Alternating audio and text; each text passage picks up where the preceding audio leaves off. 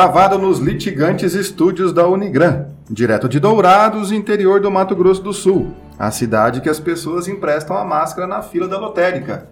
Esse é o seu podcast Direito do Mato. Eu sou Fabrício Brown e lute como um, como um boleto, porque os boletos sempre vencem.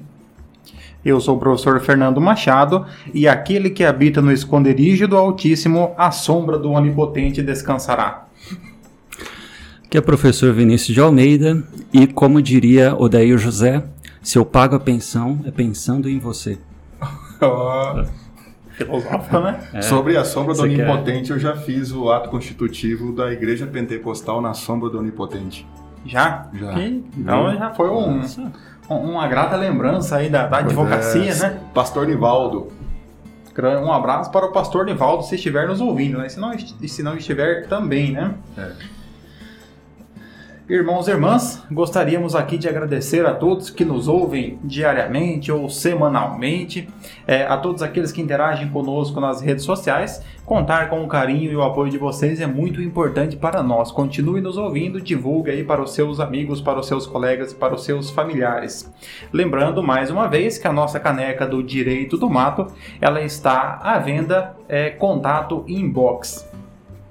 Também fica aquele convite para você conhecer mais do projeto Direito do Mato, acompanhando a gente nas redes sociais. Confere a gente lá no Instagram, no Facebook e também ouve e veja os episódios passados lá no nosso canal do Spotify e também no nosso canal do YouTube, que tem os extras que são os cortes que a gente separa para você conhecer mais nosso trabalho. E agradecer também o apoio e a nossa parceria com a Unigran e a ajuda do nosso querido Paulo Budner. que chefia a nossa equipe, né, É. de produção aqui, que vocês não podem ver, mas é uma equipe aqui com 32 profissionais que estão trabalhando todos os dias para que o direito do mato seja entregue com a maior qualidade possível no conforto do celular. Lembrando que são todos voluntários, sem vínculo empregatício. Todos voluntários. Certo, e nesse episódio de hoje, o que, que a gente vai trabalhar? O que, que a gente vai tratar? Aqui, professor Fabrício, professor Vinícius, quando o Mauro Capelletti escreveu sobre o acesso à justiça, né, tenho certeza que ele não pensou em algumas ações que seriam ah, propostas, né? Então nós separamos aqui algumas ações eh, que são a- as ações que não deveriam ter sido propostas. Ou então, a vergonha alheia. É, seria uma vergonha alheia jurídica, né? Então vamos para a primeira delas. Juíza nega pedido de advogado para ser o Superman e indica que o processo é inútil, né? Uma sugestão aqui do nosso ouvinte, Diego Toffoli, que nos mandou aqui a essa, essa sugestão de pauta. Uma petição, no mínimo peculiar, chegou à mesa da juíza Érica Watanabe do Tribunal de Justiça do Paraná nesta semana.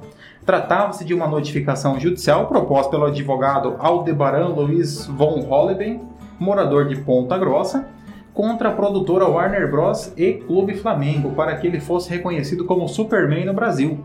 A magistrada negou o pedido em decisão publicada nesta quarta-feira, dia 10, sugerindo não haver no processo qualquer necessidade ou utilidade. Para comprovar suas alegações, Von Holleben apresenta duas fotografias tiradas quando ele era criança, em que aparece usando um tênis do super-herói e uma camisa do referido time de futebol. Ele diz que quando ganhou esses itens em 1978, ocorreu uma sincronicidade com uma vitória do Flamengo num campeonato mundial. Ao vislumbrar uma ação do destino, argumentou que o clube deveria então reconhecer declarar e divulgar que ele conquistou o equivalente ao título em questão. O time deveria, desta forma, ver que o advogado foi o mais rápido que o Su- Superman Christopher River. Ó, bom que ele fez uma referência ao Superman clássico, né? Foi do cinema. Pois é, e o interessante se vocês procurarem essa notícia, ele divulga as fotos. Ele mostra lá eh, essas fotos aqui que ele tava com um tênis e a. Como é que é? O tênis e a camisa do, do Flamengo em cima de um, eh, num parque de diversões, assim. Bom, mas interessante dessa decisão dada pela juíza Erika Watanabe é que ela não conseguiu visualizar a ideia da necessidade ou utilidade dentro dessa ação. Qual seria o nome dessa ação? Ele fez uma notificação, Ah, né? uma notificação. Notificação ah, judicial. Tá, verdade. Fez uma notificação judicial. Não, não, viu, não observou essa ideia da necessidade e utilidade. O que remete a gente à lógica ao CPC, que no artigo 17 ele fala quais são as condições da ação, que pelo CPC de 2015 nós temos uma mudança, a gente diminuiu, emagreceu um pouquinho o negócio, sendo que atualmente são condições da ação o interesse de agir e também a legitimidade das partes, sendo que esse interesse ele precisa né, ter esse binômio necessidade e utilidade. E eu pergunto para vocês, qual seria a necessidade aqui? Para começar, eu acho que nenhuma. e para terminar, Todos, nenhuma. nenhuma. todos nós é, temos algum super-herói, algum personagem que nós nos inspiramos, né? Quando eu era criança na Yamambai, eu tinha uma botina do Chico Bento, mas nem por isso eu vim crescer com uma ação contra Maurício de Souza, né? Requerendo para mim aí o título de Chico Bento é, do Mato Grosso do Sul. né? Não, você toda mambaia fazer Até porque isso. seria uma, se fosse em Lambaia, seria uma ação coletiva, né? É. Aí teríamos que ser, seria uma ação, uma ação coletiva. Eu acho aqui que ele não, não comprovou que ele é kryptoniano. Né? Verdade. É, e os poder, o poder dele, de su, super poder dele, ocorreu uma vez só, que foi conceder aquele campeonato mundial para o Flamengo, e depois acabou. Então o, o super ali se esgotou muito rápido. É, a ideia do artigo 17, quando ele vai falar sobre legitimidade, então a, a legitimidade clássica é que você vai então defender um direito seu, um interesse que seja seu, né? Cada um, é, o titular do direito é aquele que deve postular em juízo, né? Admitido excepcionalmente aquelas situações de substituição processual, quando, por exemplo, o Ministério Público, ele pode, ele, o sindicato, a associação pode representar ali os seus, as pessoas que estão sob sua sob sua tutela jurídica, né? É, aqui no caso, o advogado não conseguiu demonstrar que ele tinha legitimidade para pleitear esse direito, ou seja, é, o fato dele ser considerado o Superman brasileiro é, não, é, não, não constitui um direito que possa ser é, é, que possa ser reconhecido no seu ordenamento, no seu no seu conjunto patrimonial de direitos, né? Então é um direito que não é necessariamente um direito que possa ser vinculado ao titular. E eu acho que também, quanto à legitimidade passiva, faltou incluir aqui a DC Comics, né? Verdade. Por mais que a Warner seja detentora da, da, Do do- filme. da DC, do filme e tudo, mas a criação do Superman é pela DC Comics. Então, já que ele quer reivindicar o título, né? Não deveria compor aqui no polo passivo.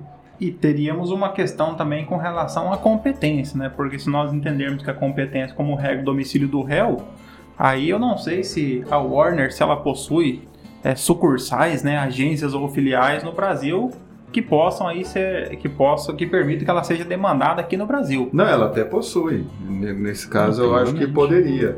Mas. Ah, como eu gostaria de ver que isso fosse uma ação e fosse julgada. Mas certamente que não é em Ponta Grossa, né? Não, não. Não, É, não deve Ponta ser em. Ponta Grossa, né? Não. Por mais que seja uma cidade grande, com habitantes peculiares, né? Mas o, o nome dele até que você daria um bom vilão de contra o Superman. Von Holeven, Aldebaran, né? Aldebaran. Aldebaran. Foi feita uma coletânea de nomes aí. É por essas e outras que eu sou um dos defensores de que a OAB tem uma terceira fase, um exame psicotécnico, né? Tem. Ou no mínimo toxicológico. Ou os dois. Ou os dois. É, Às vezes ele cansou de ser advogado. né? Falei, quer saber? Agora você é o Superman. Ou o Flamengo é a criptonita dele e não deixa ele desenvolver os poderes corretamente. Mas se bem que ser o Superman também não tem muito ganho, não, porque o, o- o- são os da Marvel que hoje tem mais, mais potencial econômico, né? É isso. Você não viu o Snyder Cut da Liga da Justiça? Não sei quem é, não. Não, Não sei, não. Não sei. tá bom. Partindo para Isso- o novo. Isso que eu realmente eu não vi mesmo. Tudo bem que tem 4 horas e 20 minutos de duração, mas ficou bem melhor do que a versão original. Assistiu, Vinícius? não, eu perguntava, assistiu então? Assisti. Precisando assistir esse. Na verdade, não assisti nem Mulher Maravilha, não assisti nem Aquaman. Mas que não tem nada a ver também. Pior que nós estamos na pandemia, né? É, Você tá bem de vida social. Bom, vamos lá para a próxima notícia. Advogado é condenado em má fé por ajuizar 246 ações semelhantes. Isso que é tempo livre, hein? O 23º Juizado Especial Civil do Rio de Janeiro condenou por litigância de má fé um consumidor do município de Nilópolis e seu advogado ao pagamento de uma multa de 10% do valor da causa, assim como ao pagamento das custas processuais e de honorários ao escritório de advocacia que defendeu a Light Serviços de Eletricidade SA da ordem de 10% sobre o valor da causa. A empresa fornecedora de energia elétrica, representada pelo Fragata e Antunes Advogados, provou que havia 246 processos ativos movidos contra ela pelo mesmo advogado, sempre com narrativa semelhante e desprovida de verossimilhança, alegando diversas interrupções no fornecimento de energia. Além disso, provou em juízo que não houve interrupção no período informado pelo consumidor e que os protocolos de reclamações juntadas na inicial não se referem à residência dele, e muitos deles sequer existem. O cara tem tempo livre, porque para enfrentar o PJE e de protocolar 246 ações, ele passou alguns dias fazendo isso. Mas será que não deu alguma inconsistência e duplicou o protocolo? 245, 245. vezes? Não, mas são semelhantes, não são idênticas. É, então realmente é. aí é um, é um, problema mais grave, né? É, nós, dois pontos que são, que são questões é, é comuns no Brasil.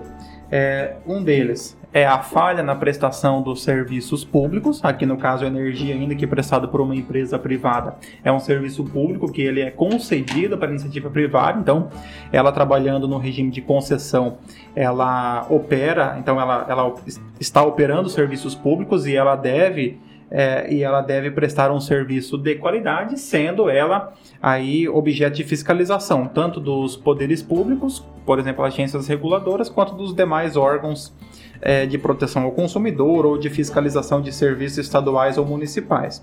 É, não estando alheia, é claro, à possibilidade de uma ação judicial em caso de uma prestação, de uma má prestação do serviço que, traz, que traga prejuízo ao consumidor. É, outro ponto que nós temos no Brasil, a chamada advocacia de massa, né, que são aquelas ações é, muito semelhantes, que normalmente são é, possuem ali a, a, fatos parecidos, o mesmo direito e muitas vezes o mesmo, o mesmo réu ou réus que atuam na mesma área econômica. Assim como nós temos ações contra empresas de telefonia, contra é, serviços bancários, que é uma característica da, do atual momento aí de judicialização do Brasil professor Fabrício, no mestrado, ele fez um trabalho sobre os 100 maiores litigantes do Poder Judiciário, né? Esse Isso. trabalho, o professor Fabrício, é, eu e o professor Fabrício, no mesmo grupo, dividimos em outros quatro trabalhos. Isso e... é o princípio da né, nada se cria, tudo se transforma. É, e nosso, nosso trabalho aí foi, esse assunto ele foi é, exaustivamente trabalhado, né? Tanto Até que, hoje eu decorei os números é, negócio, que, tanto que eu apresentei. Foi tão debatido que nunca mais ninguém falou sobre esse assunto, né? Mas aqui nós temos uma situação que, que se amolda a essa questão de litigância, de litigância contumaz, né? O que ocorreu especificamente nesse caso? É, o advogado em conluio com o seu o advogado em conluio com um cliente distribuiu 246 ações. Aqui o primeiro ponto é que não é o advogado que tinha 246 ações de 246 clientes, era um único cliente e um único advogado que distribuiu uma série de ações. É, acredito que, por exemplo, no Rio de Janeiro deve ter várias varas do juizado especial do consumidor, então a ideia dele foi Vou protocolar várias, serão distribuídas entre vários entre vários juízes leigos ou juízes togados e, e com isso ninguém descobrirá, né? Infelizmente alguém descobriu, né? É, até a inocência dele, né? Do processo digital achar que não vai descobrir, né? É, correto. Certamente o escritório recebeu uma, duas, três. Quando chegou ali na ação 182, mais ou menos, ele começou a desconfiar que havia, né, que havia muitas ações parecidas, né? Provavelmente quando protocolou a primeira já perpetuou a, competência também, né? Então deve ter ficado muito com, a, com essa com essa parte do juizado. Só que eu acho interessante que ele, ele vai naquela estratégia de que vai que uma hora dá, né? É, o vai que dá. É. Vai que não, certamente é. ele deve ter conseguido, algumas, né? É mesma... Deve ter conseguido alguma. É a mesma coisa que assistir um filme é, várias vezes esperando que o final mude, né? Vai, vai que uma, uma hora, um momento, isso, isso acaba modificando. Então assiste do Zack Snyder, vai, muda. É, vai mudar muito tempo na tua vida, né? Quatro horas. Ah. Mas vamos lá, o cara tá Tá, tudo bem. Nós temos um direito constitucional que é a ideia do acesso à justiça. Só que, pô, 246 vezes isso aqui não... É o que configura o abuso do direito, né? O Código Civil, no artigo 187, diz que configura também ato ilícito o exercício, né, o abuso no exercício de um direito. vamos socorrer aqui os nossos alfarrábios, né? Também comete ato ilícito o titular de um direito que, ao exercê-lo, excede manifestamente os limites impostos pelo seu fim econômico ou social, pela boa-fé ou pelos bons costumes. E aqui ele extrapolou grandemente né, os fins econômicos, que era buscar a reparação do direito dele violado, que a gente não sabe qual que é, né? o, o a boa-fé, na hora de litigar você também deve agir de boa-fé, então, essa maneira foi. Princípio da cooperação né, processual. Isso. É, dessa maneira, o que, que ele quis? Assoberbar o escritório com tantas ações para, de certo, em uma delas dar uma revelia, alguma coisa, não produzir uma defesa e conseguir êxito. Chegava uma hora o pessoal dava tanto saco cheio, né? Ah, quer saber, não vamos mais responder esse negócio. Não, mas se, se, todas são semelhantes, a defesa está pronta, né? Pá, pá. Não, pá. tem que ir em audiência, né? né? Que é juizado. É, é, é, a questão do juizado e a audiência. Mas eu acho que a própria, o próprio juizado pode ter identificado que hoje o sistema faz automática a busca pela litispendência, né? Ele já faz aquela busca e emite certidão, então o, o, os sistemas do processo digital estão dessa maneira. Então é por isso que eu falei no começo, meio que uma vergonha alheia aqui, né? É, o, o CPC, ele trouxe e nós fazemos um apelo aqui, não, não escreva mais o novo CPC, né? Não é mais novo CPC, ah, né? tem gente que ainda escreve Ele é só CPC, CPC né? Uhum. Ele é só CPC, não é mais novo CPC. Quando você for escrever o antigo, escreve o código de Buzaide. Que ninguém vai saber do que você está é, se não referindo. Vai, não vai. É, Pode tirar o N da frente. O artigo, o artigo 80 do Código de Processo Civil ele traz a litigância de má-fé. E ele dá alguns contornos mais claros para a litigância de má-fé, o que facilita com que o juiz ele possa é, aplicar esse instituto em determinadas situações. Então, nós temos ali no artigo 80 situações que ela, as situações que, que, que dão. É, que podem ser consideradas como litigância de má-fé, deduzir pretensão ou defesa contra texto expresso de lei ou fato incontroverso, alterar a verdade dos fatos, usar processo para conseguir objetivo ilegal, que é uma das situações que pode ser encontrada aqui, opuser resistência injustificada ao andamento do processo, proceder de modo temerário em qualquer incidente ou ato do processo, provocar manifestamente é, incidente manifestamente infundado, né? aquela, aquela questão protelatória do Poder Judiciário, e interpuser recurso com intuito manifestamente protelatório. Né? Eu acho que ele se encontra nos quatro aí. ele tem. Ele tem... e se criar um quinto, ele se encontra aí também. É, ele tem, procedimento ele... manifestamente infundado. Um talvez tivesse fundamento, mas tem 245 aqui que não. Ele só não vai no sétimo, que é o do recurso, porque não deu tempo de chegar no recurso ainda, é. né? Mas ele poderia ainda chegar no do inciso 7 do artigo 80. Mas aqui então houve a condenação é, do, do advogado e a condenação é, a condenação no caso da parte, né, em litigância de má-fé. Resta saber se vai ser aplicada a litigância de má-fé em todos os outros processos, 10% né? do valor da causa. Será que vai nos 246? Então, aí vai dar um valor, vai dar um valor um pouco maior, né? Por mais que a gente imagine que, as, que o valor da causa não seja alto individualmente, mas multiplicado por 246 vezes, ele terá que parcelar aí pelo menos em umas seis parcelas, né? É, e tanto uhum. foi reconhecida a litigância nesse sentido que no juizado especial não tem custos processuais na, na primeira instância instância, né? E ele foi condenado em custos processuais justamente pela litigância de má-fé, que daí permite a cobrança de custas. Então, honorários e custas só no caso de litigância, uhum. nesse caso, na primeira instância. Então, a ideia da litigância de má-fé é conciliar esse artigo 80 com o artigo 5 do CPC, que fala sobre a necessidade de boa-fé por parte das, da, em relação às partes. Só que eu acho que tem um erro dentro dessa decisão, que é que por mais que é merecido, é, há entendimentos do STJ e do STF que o advogado ele não pode sofrer a penalidade de litigância de má-fé, enquanto o patrono, no caso, seria apenas a parte. O advogado ele pode responder de forma administrativa perante a OAB, mas há entendimentos por parte então dos tribunais superiores que ele não poderia fazer, é, responder, vamos dizer assim, de forma solidária ou como se fosse então a parte. Então nessa Tô dando, tô dando tese pro, pro recurso para ele. Nos 246 recursos, né? né? Mas eu acho que essa parte é questionável.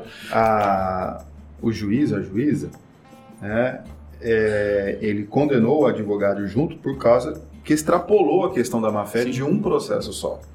Então foi algo que foi imaginou-se maquinado pelo próprio advogado a distribuição de tantas ações e não só da parte. O advogado incorreu na chamada lead temerária, né? Então ele, ele assumiu aqui a junto ao seu cliente, ele assumiu a responsabilidade pela, pelo protocolo indiscriminado de ações muito semelhantes, né? E até porque se realmente foi comprovado que houve ali é, protocolos que não eram da unidade consumidora do, do autor ou protocolos que nem existiam, então o advogado certamente que ele, ele participou aí em conluio com essa produção é, ilícita de provas. É isso aí, fica a lição de moral. Uma ação já está o suficiente. Mas olha a próxima notícia. Juíza do Rio nega indenização à criança mordida por outra em creche. É normal que crianças briguem e se mordam.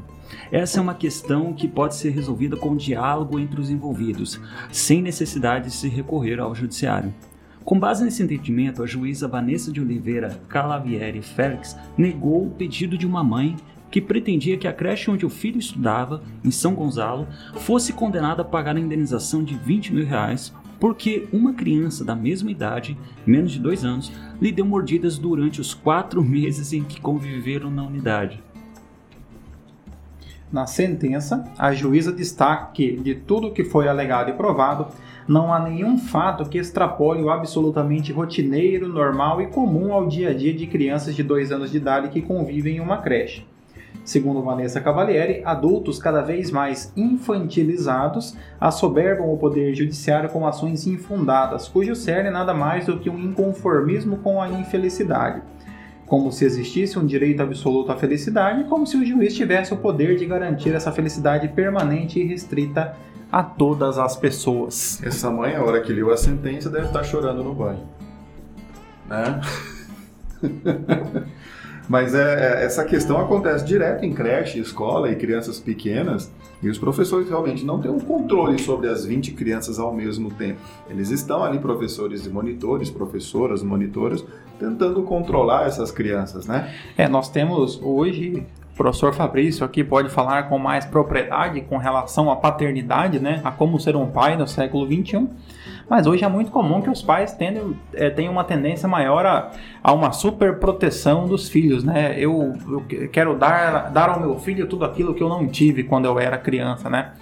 É, e uma dessas questões, essa superproteção, é justamente de, de evitar ao máximo que o filho possa sofrer pequenos inconvenientes, né? É, que são comuns no contexto no qual a criança está inserida, né? Por exemplo, mordidas entre crianças aos dois anos é algo relativamente relativamente comum, né? Até porque os dentes estão nascendo e coça, né? Exato. E, e, e, e, é uma questão assim que certamente que alguns anos atrás não haveria, né? É, é muito semelhante ao que ao, ao chamado bullying, né? Que hoje é uma prática totalmente é, fiscalizada, controlada, combatida e é algo que não é novo, algo que é muito antigo, mas só de uns anos para cá que ganhou uma repercussão muito maior, né? Até recebeu um nome, né? Ex exato, né? É, eu me recordo que quando eu estudava lá em Amambai, quem colocava apelido nas crianças era a professora. Era ela que inventava os apelidos, né? Começava ela que, com é, ela, né? Era mais ou menos ela. É, o, gordinho, você não vai, se não ficar em silêncio, não vai comer a merenda depois, né? É, isso, era, isso era normal de, dentro do. Ou derrota, fica quieto. É, né? isso era mais ou menos normal dentro do ambiente escolar, né?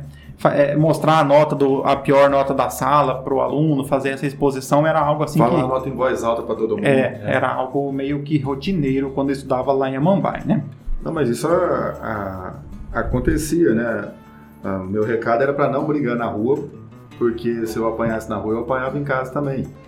Então, Foi aí que você aprendeu o princípio do bis in idem, né? É, então, se você apanhasse, ficava apanhar, quieto. Apanhar duas vezes, duas vezes pelo mesmo fato, né? né? E de instâncias diferentes. É verdade. diferentes. Mas... Mas aqui é interessante ver a questão da configuração do dano moral. Porque ela pediu uma indenização, a mãe da criança, para o dano moral. E, e, o que vai caracterizar isso é o próprio Código Civil também, o que é considerado dano moral. Então, primeiro, para que isso tenha a possibilidade de indenização do dano moral, tem que configurar isso como um ato ilícito, uma ilicitude. Se a creche cometeu um ato ilícito. Então, diz lá o Código Civil, aquele que por ação ou omissão né, voluntária, negligência ou imprudência, ou até mesmo imperícia, violar o direito de alguém e causar dano ainda que meramente moral, comete ato ilícito. Então, na análise aqui, a juíza deve ter percorrido as provas constantes e não identificou nenhuma conduta negligente, né, imprudente ou até mesmo imperita, no caso da culpa da creche. A creche tem agido com culpa, passando isso numa conduta normal entre as crianças ali, que a creche não contribuiu com isso. E sequer se percebe aqui que a, a, a, os pais da criança foram acionados né, também para compor a ação, porque eles também não teriam como impedir esse comportamento da criança. E surgindo o dano, nesse caso, é, também a configuração do dano, qual foi o dano que a criança sofreu, na questão ali da, do fortalecimento da personalidade, de saber lidar com o oposto, com aquele que não lhe é amigável e tudo, só fortalece a personalidade da criança né, fica com um couro mais duro. Aqui o professor Fabrício falando em brigas, é, eu me recordo aqui de um momento que eu sempre fui muito tranquilo e por outro lado uma pessoa que se emociona com facilidade, né? Eu tive apenas uma situação em que eu briguei na escola ao longo da minha infância e no momento em que eu fui para brigar com o meu, meu adversário, ele me empurrou, eu, eu acabei ficando nervoso e chorei. Daí ele, ele acho que ficou com pena de mim e acabou não me agredindo, né? Foi o mais perto que eu cheguei de uma briga no meu momento de, de escola, né? Ah, uma breve reflexão aqui que eu me lembrei, né? É. Você já fez terapia e já superou essa parte, né, Fernando? Não, eu não cheguei a fazer, mas eu vou procurar um profissional habilitado.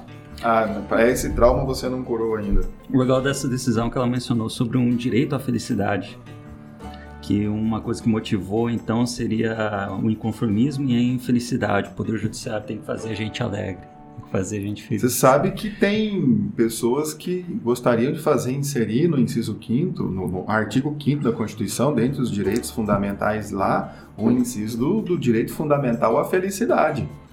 Aí seria a utopia suprema, né? Porque é, é, é Repriso dos Até como diz o samba, né? Tristeza não tem fim, felicidade sim. Então é impossível garantir isso. É, aprofundando-se isso é uma lógica liberal, na verdade. O direito a buscar a felicidade, inclusive não mencionado dessa maneira, mas também se consegue meio que encontrar na Constituição. Só que vem aquela coisa, pô, o que, que é o, o felicidade aqui no Brasil? Mas não é o direito à felicidade, é o direito é, de buscar é, a felicidade. Busca a felicidade, que é lógico, busca a prosperidade. Mas daí colocar direito à felicidade é o que não Aí, falei, reprise é, dos trapalhões é, todo dia. Iríamos contrariar Tim Maia, né? Que uns nascem para sorrir, outros para sofrer, né? É. Então.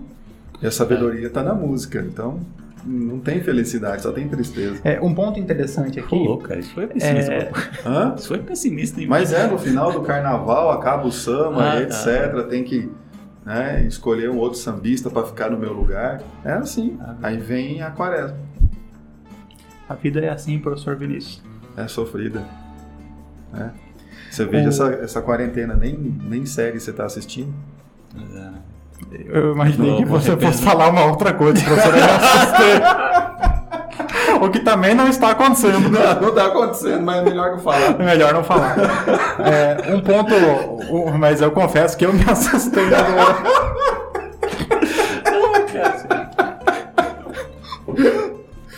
acho que é, todo mundo entendeu. Um ponto, um ponto, um Obrigado, ponto importante aqui e já entendemos a razão da infelicidade do professor Vinícius.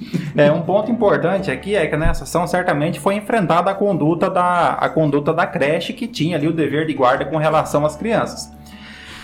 Possivelmente, pela sentença da, da magistrada, é, verificou-se que a creche cumpriu todos os protocolos que são necessários para que, que, que permitisse ali, certamente, que é, a, a, pronta cessação da agressão de entre uma criança e outra, o atendimento, a comunicação aos pais, o suporte ali que a, que a escola ofereceu. Diferente seria se, por exemplo, se a creche organizasse o UFC da, das criancinhas, né, e fizesse ali uma competição colocando as crianças para brigarem umas com as outras, né. Aí você teria uma conduta a, a ser indenizável, mas... Uma rinha de criança, né? Correto. É, por exemplo, Bem quem... É, valendo valendo um leite com Nescau, né? ali, um, é. algo nesse é, sentido. No Brasil tem rinha de anão, no Rio Grande do Sul, em eu vou Uruguaiana, foi preso um pessoal porque tinha rinha de Então no Brasil tem rinha de tudo, não nos surpreenderia se tivesse uma de criança. E nesse caso, então, ao que tudo indica, a, a escola cumpriu com o seu dever de guarda e adotou os procedimentos necessários ali para que o dano não fosse majorado ou seja, não promove Ou que rinha não, de não, criança. majorado, não tivesse dano. É que, é que não houvessem condições, é que não houvesse ali a, uma potencialização dos efeitos da, da mordida comum entre crianças, né? Isso também é importante Essa- para dar um pouco de acalento às professoras e monitoras que lidam com crianças também, né? Porque eu sei que eu tenho duas filhas e levo, sempre levei na escola e continuo levando, e eu vejo aquelas crianças ali, né? É, é, é, quase que endemoniadas, por assim dizer. Então eu, eu me solidarizo a essas professoras, Não, a- monitoras a- e profissionais de educação É. que lidam com a educação infantil e juvenil. A criança dos 6 aos 13, ela é um preposto do satanás na Terra, né? Porque o, ela pode fazer de tudo no momento em que, em que ela está sozinha, né? E você imagina 20 crianças dessas todas num único local, né? Professor Acho- Vinícius. É... Não, agora Acho- sou eu, né? Agora é você. Agora sou eu, né? Então, É você. Vamos lá. Senador dos Estados Unidos da América processa Deus. Ernie Cham Chambers. Seria um Chambers, né? Fica assim. Pode ser, fica desse jeito. É, é conhecido por fazer críticas aos cristãos. Medida foi para criticar o alto número de processos ridículos nos Estados Unidos. O senador Ernie Chambers, do estado de Nebraska, abriu um processo contra Deus no condado de Douglas. Conhecido- Conda- Condado de Douglas deve ser tipo uma Rio Brilhante lá de, dos Estados Unidos, né? É, condado, sei Ainda lá. mais em Nebraska, que é, que é Não é do É. Hobbit, é de Douglas. Bom, continuando, conhecido por críticas Peguei aos cristãos, o democrata disse no processo que Ah, abriu semana passada que Deus que Deus gera medo e que é responsável por milhões de mortes e destruições pelo mundo. Segundo ele, Deus gerou inundações, furacões horríveis e terríveis tornados. Chambers comentou que Deus fez ameaças terroristas contra ele e seus eleitores. Conforme o senador, ele abriu o processo em Douglas porque Deus está em todas as partes. Segundo Chambers, a iniciativa foi uma forma de protestar contra o alto número de processos que são abertos pelos americanos, que ele considera ridículos. Ainda não se sabe quem será o advogado de Deus. Ah, o cara tinha que entregar o final, velho. Então, o final é. Por que, que ele falou que era uma forma de protesto? Se ele ficasse quieto, ia ser meio desgraçado, né? Ah, De certo perguntaram, né? É, temos que analisar que do ponto de vista é, do ponto de vista cristão, ele acertou a competência. É. Se É. Deus está em todos Deus os é lugares, onipresente é, e então, onisciente. Deus está em- também no Então- condado de Douglas. então Então, não do per- ponto de vista da Se a gente trouxesse para a realidade brasileira, não importaria se você fosse na justiça estadual, justiça federal, Dois irmãos do Buriti seria competente. justiça do trabalho. A questão é, um juiz ateu poderia fazer esse julgamento? Justiça Federal, eu acho que não, porque no artigo 109 da Constituição não se refere a. é, são somente empresas. É, a União, autarquias e empresas públicas Verdade. federais. Seria então estadual. seria residual, então seria justiça, justiça estadual. E necessariamente teria que ser um juiz ateu para ser imparcial. Isso. Ou não? Seria o caso, né? Seria o É. caso, porque É, se senão você pode alegar a, a suspeição, né? Né? Com- Assim como o Sérgio Moro, né? Foi considerado suspeito. Nesse um caso juiz cristão poderia, ser. amigo íntimo. Poderia. Poderia, dependendo da quantidade que ele. Por exemplo, você comprovar que todos os domingos ele, ele vai na igreja, então ele frequenta a casa da parte com, Com regularidade. frequência é o que caracteriza a amizade que íntima. ama- amizade íntima, né? Então, nesse caso, Seria suspeito. Por outro lado, Ou se- católico do IBGE, né? Aquele que pergunta a religião fala, não, sou católico. por outro lado, ainda. por outro lado, se o juiz for um ateu catequista, É, ele também pode ser inimigo. Pode ser declarado. inimigo, então, verdade. nesse caso, nesse caso, eu acredito que teria ser um juiz agnóstico, né? budista. Não, agnóstico, Agnóstico. que é aquele ateu cagão, né? Que tem medo Isso. de. Não acredita em Deus, mas tem medo de ir pro inferno, né? Então ele fica ali mais ou menos no. É, Então, acho que é uma que ser decisão um- mais imparcial. É, acho É que na seria. base do vai que, né? É, ele Ó, fica por ali, né? Não tenho nada contra. Dependendo do caso, de- do juiz final, ele fala: Ó, eu nunca critiquei, né? É estou aquele que estou tem por Buda, aqui. Shiva e Nossa Senhora Aparecida Correto. na casa dele, assim. Aquele que vai. É, é, De uma aquele, um pouco. aquele que quando o, filho passa um vestibular vai pra Aparecida, mas no final do ano também pula umas ondas e, e acende uma, uma- uma- Não vou falar mais. O- então, nesse, nesse, nesse ponto, então a competência está correta. Competência está tá correta. correta. Para julgar qualquer juiz aqui, eu acho que seria competente. E quanto ao valor da causa? Como é que você calcularia o valor da causa nessa situação? Bom, o valor da causa seria de acordo com o dano sofrido, mas ele está pedindo, eu não sei diretamente qual é o pedido, porque ele se sentiu ameaçado por Deus. Deus fez ameaças terroristas contra ele e seus eleitores. E Deus causou diversas mortes e destruições pelo mundo, inundações, furacões horríveis, terríveis tornados. Então ele está pedindo a reparação de todos esses danos causados e de todas essas mortes, então o valor da causa seria meio complicado ou, aqui. Ou algo para cessar a ameaça. E outro ponto. preventiva. E se Deus não contestar, opera-se os efeitos da revelia? Ou Deus tem as prerrogativas da fazenda pública? Ah, fazenda pública, eu acho que não, né? Porque fazenda pública não é de Deus, né? É, faz sentido. É, faz não, sentido. não é de então, Deus, né? nesse Fazenda caso, pública é, não é de Deus. então está Eu correto. acho E que agora, o MP participaria como fiscal da jurisdição desse aqui? Olha, eu acredito que por, é, por segurança você intima o MP e ele diz que não precisa dele. que é o que normalmente é questão acontece, né? patrimonial e ele É, você intima o MP ele fala que não vê, não verifica ali é, razões para o ingresso do MP, né? Então eu creio que não precisaria do Ministério Público. Mas serve de recado, né, pessoal? Porque ações ridículas surgirão a todo momento É. e o- aqueles que têm temos- interesse... Temos uma outra questão também, né? Ah, tem outra questão? Porque, outra por questão. exemplo, é, supondo que ele seja, que a ação seja procedente e Deus seja condenado, né? aí teríamos a questão do cumprimento da sentença, né? Também que seria uma outra dificuldade, né? Tudo é de, segundo A primeira segundo- dificuldade é como é que você cita Deus.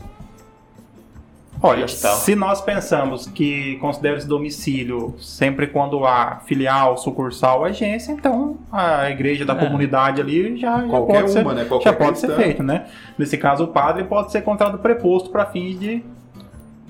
O padre é ou Deus. o pastor, né? Ah, mas é- aí pode ser padre, pastor, Sim, mas o preposto. rabino, porque é o mesmo Deus. Pode ser o... o, o Henrique Cristo. O Henrique Cristo. Não, aí é o Deus em si, né? Ah, é verdade. é. Ah, Ele é, é o Deus- matou, aí, matou ó. a charada. Então Cobra é só mandar citar Henrique Henrique Cristo, Cristo. Né? Pode E condenar o ser. Henrique Cristo a pagar. É, e na hora da execução, por exemplo, qualquer bem. Do né? Henrique Cristo. E qualquer bem poderia ser. Aquela, pod- qualquer aquela bem poderia dele lá. É. Qualquer bem poderia ser penhorado, né? Porque segundo o padre Fábio de Mello, tudo é do pai, né? Então, Tudo é do pai. tudo, qualquer, qualquer bem poderia ser penhorado aí para a satisfação do crédito. Inclusive o do senador Chambers, Ernest Cham- Chambers, porque ele não, ele acredita em Deus tanto que ele processa Deus. Você só processa algo que existe. Que você algo que acredita. existe, É verdade, exato. Poderia, aí nós teríamos a confusão, né? Patrimonial, a confusão, né, do, Do Código Civil, do Código Civil. onde você é credor e devedor de si mesmo. Loucura, hein? Acho que a gente deu muita ideia aqui, hein? Deu, né? Deu. Deu muita ideia. Não deveria É melhor pararmos por aqui. né? Vai. Melhor a gente encerrar como Vai, se nada não. tivesse acontecido. Mas, e até que para seguirmos a questão da- do tempo do nosso, nós deixamos de fora mais oito notícias aqui. É, porque que senão a não- gente ia passar a tarde discutindo isso aqui. E talvez a nossa cota de pecados também já esteja por hoje, né? Já já, já, já incomodamos Só bastante que, a Deus. só que é, aqui em nossa defesa, pecados de menor potencial Veniais. ofensivo, né? São pecados aqui de menor potencial ofensivo. No, no ato penitencial, eles já podem Isso. ser São chamados é, perdoados. pecados veniais. A gente. A autoindulgência também.